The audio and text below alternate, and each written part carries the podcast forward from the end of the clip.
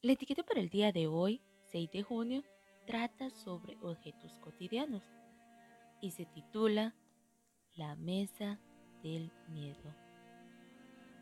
El rey se entristeció mucho, pero a causa del juramento y de los que estaban con él a la mesa, no quiso desecharla. Marcos 6:26 Las mesas son objetos bastante comunes. Cada día nos sentamos ante ellas para trabajar o para comer. A su alrededor se toman muchas de las decisiones más importantes en los gobiernos. Sobre ellas se realizan complicadas cirugías de emergencia y ellas sostienen el peso de miles de cuadernos y libros. El rey Herodes también tenía una mesa.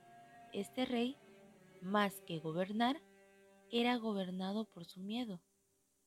Juan el Bautista lo había reprendido por su inmoralidad, por haber tomado por mujer a la esposa de su hermano.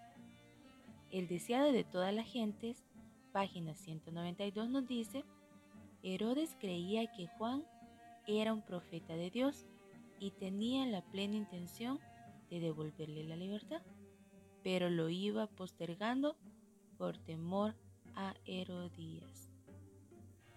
A su mesa, en esta ocasión, encontramos gente que no necesariamente estaba allí para celebrar por amor, sino por conveniencia política, por obligación y en complicidad de varias acciones quizá no del todo buenas. Vemos que Herodes hizo un pacto por ostentación, por vanagloria, nacido de una motivación errada. Cuando Salomé respondió que, como regalo, quería la cabeza de Juan el Bautista, Herodes no supo qué decir. Todos quedaron disgustados ante tan grotesco pedido, pero estaban tan ebrios y con los sentidos tan embotados que nadie atinó a defender al profeta. Herodes confiaba en Juan, en su criterio y sus consejos, pero había hecho un pacto y, por causa de su juramento y de los que estaban con él a la mesa, cedió ante el miedo y cumplió la orden diabólica de Salomé, instigada por Herodías. Muchas veces nos vemos ante situaciones comprometedoras que en realidad solo comprometen nuestra reputación o imagen externa.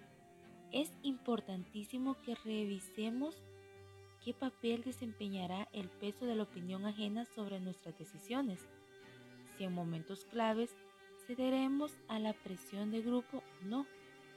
Cuán a menudo ha sido sacrificada la vida de los inocentes por la intemperancia de lo que debieran haber sido guardianes de la justicia.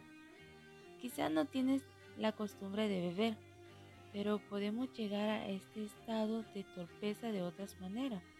Con esta historia, Dios también nos llama a ser temperantes y cuidar las influencias que nuestras decisiones pueden tener sobre nosotros y sobre los demás. ¿Quiénes se sientan a tu mesa? ¿A quiénes buscas agradar?